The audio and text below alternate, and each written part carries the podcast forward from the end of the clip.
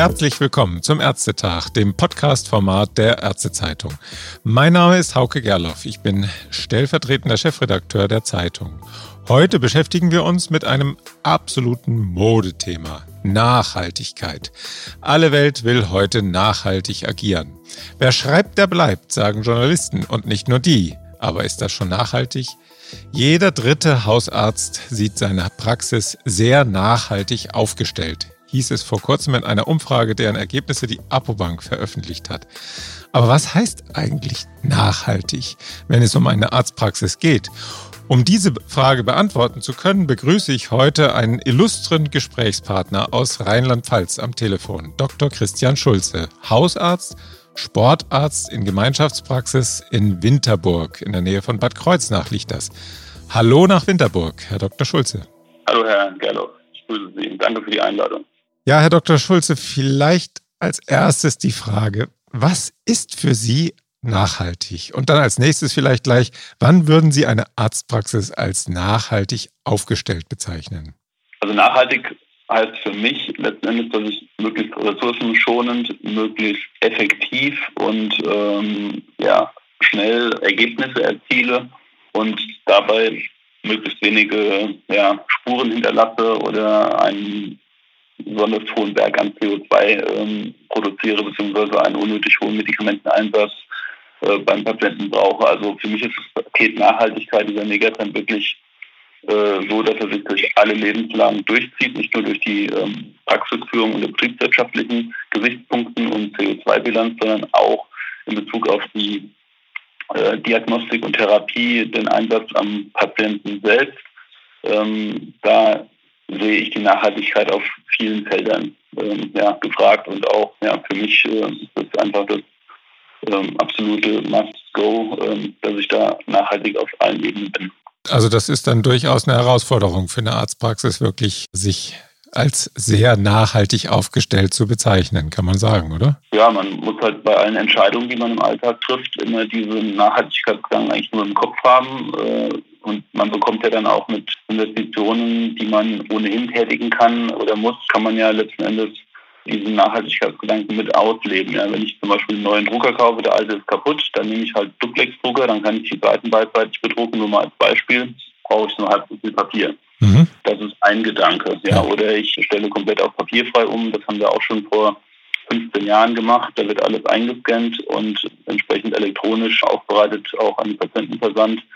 Die haben ja alle eine E-Mail-Adresse und dementsprechend auch dort wieder ressourcenschonendes Arbeiten, effektiv und ja, angenehm letzten Endes. Mhm.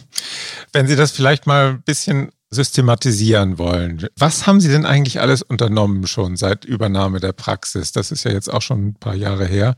15 Jahre haben Sie gerade gesagt. Was haben Sie da alles unternommen, um mit der Praxis nachhaltig aufgestellt zu sein? Vielleicht so, aber nur kurz, vielleicht haben Sie ja ganz schön viel unternommen in der Zwischenzeit. Also wir haben natürlich das gesamte Gebäude saniert, neue Fenster, Fassadendämmung, 15 Zentimeter neues Dach. Entsprechend, da waren die Dinge halt auch von Baujahr 70 dann zu dem Zeitpunkt, wo ich die Praxis übernommen habe, 35 Jahre alt und es war sowieso nötig, da eine Renovierung zu tätigen. Und dabei haben wir die Renovierung halt nicht nur mit einem einmal Farbe gemacht, sondern halt mit einem entsprechenden Austausch, einer Investition, die ein bisschen höher war, als die, die sowieso angestanden hätte. Da wurde das entsprechend auch mal repariert. Die Fassade hat wieder gut ausgesehen. Die Heizung wurde erweitert äh, um Solarthermieanlage in 2006, äh, kurz nach der Übernahme. Danach kam noch eine Pelletheizung dazu 2010. Die ganze LED-Beleuchtung haben wir 2010 eingebaut.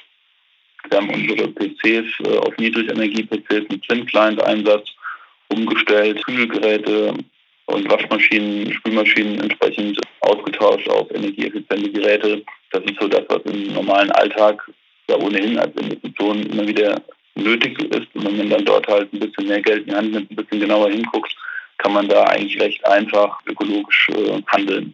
Mhm. Und das rechnet sich dann auch? Ja, das rechnet sich alles maximal. Ja. Wenn Sie mal überlegen, ich habe ja mir das mal den Spaß gemacht zu schauen, was wurde im Jahr 1990 verbraucht an fossilen Energien in der Praxis. Äh, das waren 15.000 Liter Heizöl zum Heizen. Und heute komme ich quasi mit sechs Tonnen Pellets aus. Das kostet ungefähr 1000 Euro. Wenn ich jetzt heute immer noch für 15.000 Liter Heizöl entsprechend weit über 10.000 Euro bezahlen würde, sind das 9.000 Euro, die ich pro Jahr spare durch diese ganzen Investitionen. Und wenn wir das dann auf 15 Jahre hochrechnen, naja, dann sind wir relativ schnell bei weit über 100.000 Euro, die wir eingespart haben. Das heißt, es ist auch betriebswirtschaftlich eigentlich völlig sinnvoll, diese Investitionen nachhaltig und mit ökologischen Hintergedanken zu tätigen, weil sie sich einfach Tag für Tag auszahlen und da brauche ich auch keine Förderung. Ähm, habe ich sowieso relativ wenig bekommen und dann dann einfach das Geld in die Hand investiert ist vor Ort und hat eine unheimlich hohe Rendite. Also das kriegen wir weder in irgendeinem Fonds noch sonst wo hin, was man da so sparen kann. Vielleicht werden wir, bevor wir da noch ein bisschen tiefer einsteigen, noch einmal vorher philosophisch. Ist Hausarzt eigentlich ein Beruf, der per se etwas mit Nachhaltigkeit zu tun hat? Äh, natürlich ist es äußerst nachhaltig. Das können Sie jeden Patienten mal fragen, äh, der in die Notaufnahme geht, zu einem ihm unbekannten Arzt, der quasi bei äh, irgendwo null oder noch weniger als null anfangen muss vom Informationsstand über den Patienten, mhm. den seine Betriebe und Gemengelage ja gar nicht kennt und dann herausfinden muss, was der jetzt für ein Problem hat. Mhm. Ich als Hausarzt, der den Patienten ja schon seit 20 Jahren größtenteils betreut und auch in seiner Empfindlichkeit kennt und ihn einschätzen kann, die ganzen Dauerdiagnosen im Kopf hat, mehr oder weniger, da weiß ich doch schon am Telefon, wenn der anruft und ihr schildert, wie der Tonfall ist, ob der jetzt quasi einen möglichen Herzinfarkt hat, bevor ich da hinfahre, sodass ich direkt die 112 anrufe und wir zusammen eintreffen. Ähm, und äh, bei dem Patienten, der ihnen komplett unbekannt ist, ja, da haben sie diese Möglichkeit eben nicht. Das heißt, durch den genaue Kenntnis des Patienten bin ich halt so nah am Patienten dran, dass ich da, glaube ich, sehr oft auch die richtigen Entscheidungen treffen kann und vor allen Dingen auch da, was die Nachhaltigkeit anbelangt, äh, nur noch den optimalen Weg wählen kann. Ja, weil letztendlich der unsichere Arzt, der den Patienten nicht kennt am Wochenende, der wird dann als eine stationäre Einweisung draus machen, aus lauter Angst, Unsicherheit und Unwissen ja, und Unkenntnis des Patienten. Die kostet dann wieder unheimlich viel Geld, ist für den Patienten ein hoher Einschnitt, der hat auch ein Risiko, nosokomiale Infektionen und so weiter und so fort. Mhm. Möchte eigentlich auch ins Krankenhaus. Ja. Ist ja auch nicht nachhaltig, ist ja eine komplette Geldverbrennungsmaschine, die, die dann dort anläuft. Ja. Also das heißt, die nachhaltigste Medizin ist, glaube ich, tatsächlich die, die in der hausärztlichen Praxis stattfindet, in meinen Augen. Mhm. Sie sind ja auch Sportarzt, würden Sie das da auch sagen? Ja, da noch umso mehr. Okay. Ich betreue ja auch ja, Sportler, die jetzt hier in der Tour de France teilnehmen und so weiter und so fort. Und auch dort gilt natürlich, dass man äh, gerade in Bezug auf Doping und sonstige Dinge den Sportler so nachhaltig führt, dass der halt was für seine Gesundheit tut. Letzten Endes ausreichender Schlaf, gesunde Ernährung, ausreichende Wasserzufuhr, Regenerationsphasen äh, beachten, auf körperliche Symptome achten, rechtzeitig die Hand heben und zum Arzt gehen und sagen, hier ist was nicht in Ordnung.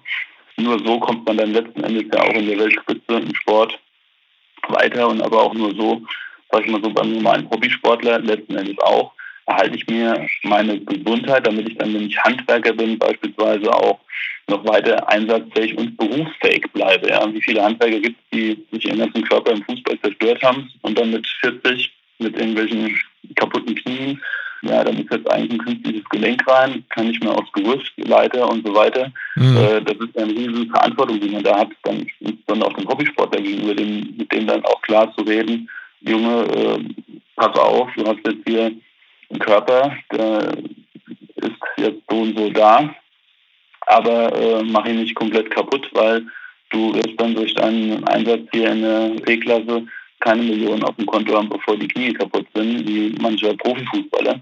Also bitte ein bisschen aufpassen. Ne? Ja. Herr Dr. Schulze, Sie sind ja auch ein echter Medienarzt und haben einen eigenen YouTube-Kanal. Wie häufig werden denn eigentlich diese Videos angesehen? Das kann ich Ihnen gar nicht so genau sagen. Das neueste Video, was wir jetzt gemacht haben, da habe ich jetzt mal zufällig die Zahlen mir angeguckt, weil ich gucke da ja auch quasi nicht rein, weil es von alleine ja läuft. Das waren jetzt ähm, seit fünf, sechs Tagen, wo das draußen ist, ungefähr 2200 Aufrufe mit diesem neuesten Video. Mhm. Aber insgesamt kann man sagen, dass eigentlich zu jedem Zeitpunkt im Durchschnitt würde ich mal so sagen, pro Minute fünf verschiedene User reinklicken und andere dann wieder raus. Manchmal ist es auch ein bisschen mehr, das kommt immer darauf an, was da gerade beworben wird von YouTube. Aber diese Reichweite ist schon sehr, sehr hoch. Weit über 100, 150 Jahre, wo sich unsere Videos mittlerweile angeschaut worden sind, die seit fünf Jahren produziert werden. Mhm. Und ähm, es sind halt, ja, sagen wir so, am Tag ungefähr 25.000 Aufrufe, die stattfinden. Ist sowas eigentlich dann auch nachhaltig? Also ich meine, das hat ja viele Aspekte. Einmal der Energieverbrauch im Internet von den ganzen Servern. Da gibt es ja jetzt auch inzwischen einiges, was darüber geschrieben worden ist. Aber auch natürlich unter dem Aspekt, dass sie sich den Menschen auch wirklich nachhaltig in Erinnerung bringen und vielleicht dann auch für die Praxis ein bisschen was tun. Also der der Energieverbrauch beim Downloaden und Streamen ist natürlich grotesk und schlecht und auch viel zu niedrig, sage ich mal so, mit Kosten belegt in meinen Augen. Das ist eine, ein kleiner Betrug, der dort eigentlich stattfindet, sodass man das von der energetischen Seite her, wenn man das jetzt nicht komplett mit grünem Strom macht, das sehr kritisch sehen muss, einwandfrei. Mhm. Die andere Sache ist nur die, die Ressource Arzt, auch bei mir in der Praxis, wie auch in ganz Deutschland, ist ja eine, die quasi immer weiter zurückgeht. Also wir haben ja einen Ärztemangel, wir haben einen zunehmenden Ärztemangel, wir werden ganz groteske Verhältnisse erleben und da ist es für mich in der Praxis einfach nur sinnvoll, dann meine Zeit quasi ein bisschen zu erweitern, indem ich den Patienten dann äh, entsprechend nochmal einen Zettel mitgebe nach der Behandlung, sage ich hier, das sind die Stichworte, das haben sie, gucken Sie dazu das passende Video an, machen Sie mal die Übungen, da wird Ihnen auch mal genau erklärt beispielsweise Hypertonie. Das sind acht Minuten, da ist dann alles zum Thema Hypertonie erklärt, bis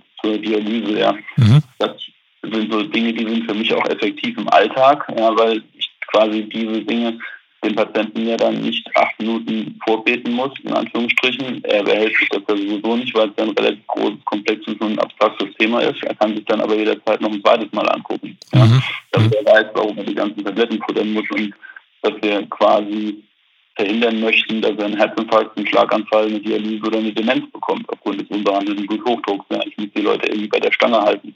Und da kann ich dann meine Arztzeit quasi in den YouTube-Kanal eigentlich ganz gut potenzieren. Ah ja, okay.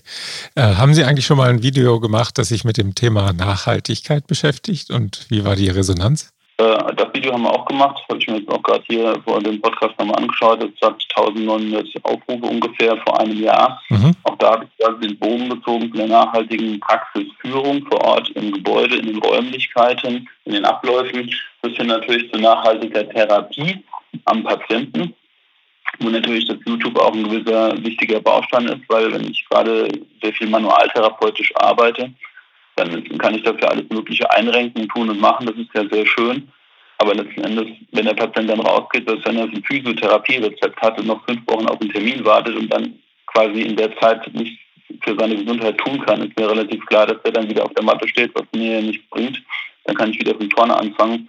Und er sichert dann letzten Endes auch so einen YouTube-Kanal mit äh, zeitnahen Informationen für den Patienten, der mitmachen will, mhm. dass er dann auch nachhaltig entsprechend gut versorgt ist und das alles sehr gut läuft. Ja. Also ich will ja Erfolge haben. Ich will ja auch nicht jede Woche einrenken müssen oder so. Das ist ja Schwachsinn, weil äh, dann hat man es nicht richtig gemacht. Ja. Also die haben einen Termin und einen Kontrolltermin, die müssen dann ihre Hausaufgaben machen, die kriegen sie auf, schauen sich das Video an, da ist das alles gezeigt. Mhm. Zack, zack, machen sie jetzt heute Abend.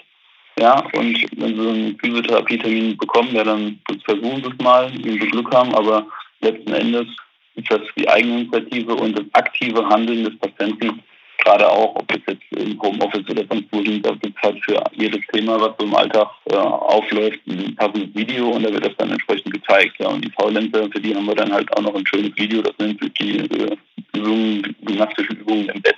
Hm. Weil äh, die haben sagen, ja, also wir haben keine Zeit. Und dann habe ich mir überlegt, ja, ja, dann, wenn sie abends im Bett liegen, viele haben ja eine Schlafstörung, das heißt, sie schlafen nicht direkt ein.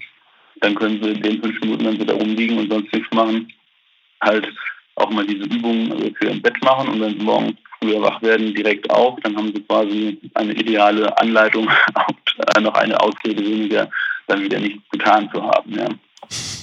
Cool. Per YouTube Video für nachhaltige Compliance sorgen. Ein sehr interessanter Ansatz. Herr Dr. Schulze, vielen Dank soweit. Das waren schon sehr interessante Einblicke in die nachhaltige Arztpraxis, wenn wir das mal so nennen dürfen.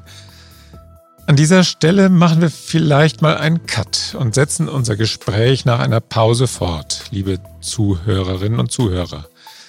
In der zweiten Folge zur Nachhaltigkeit wollen wir zunächst ein kleines Spiel spielen.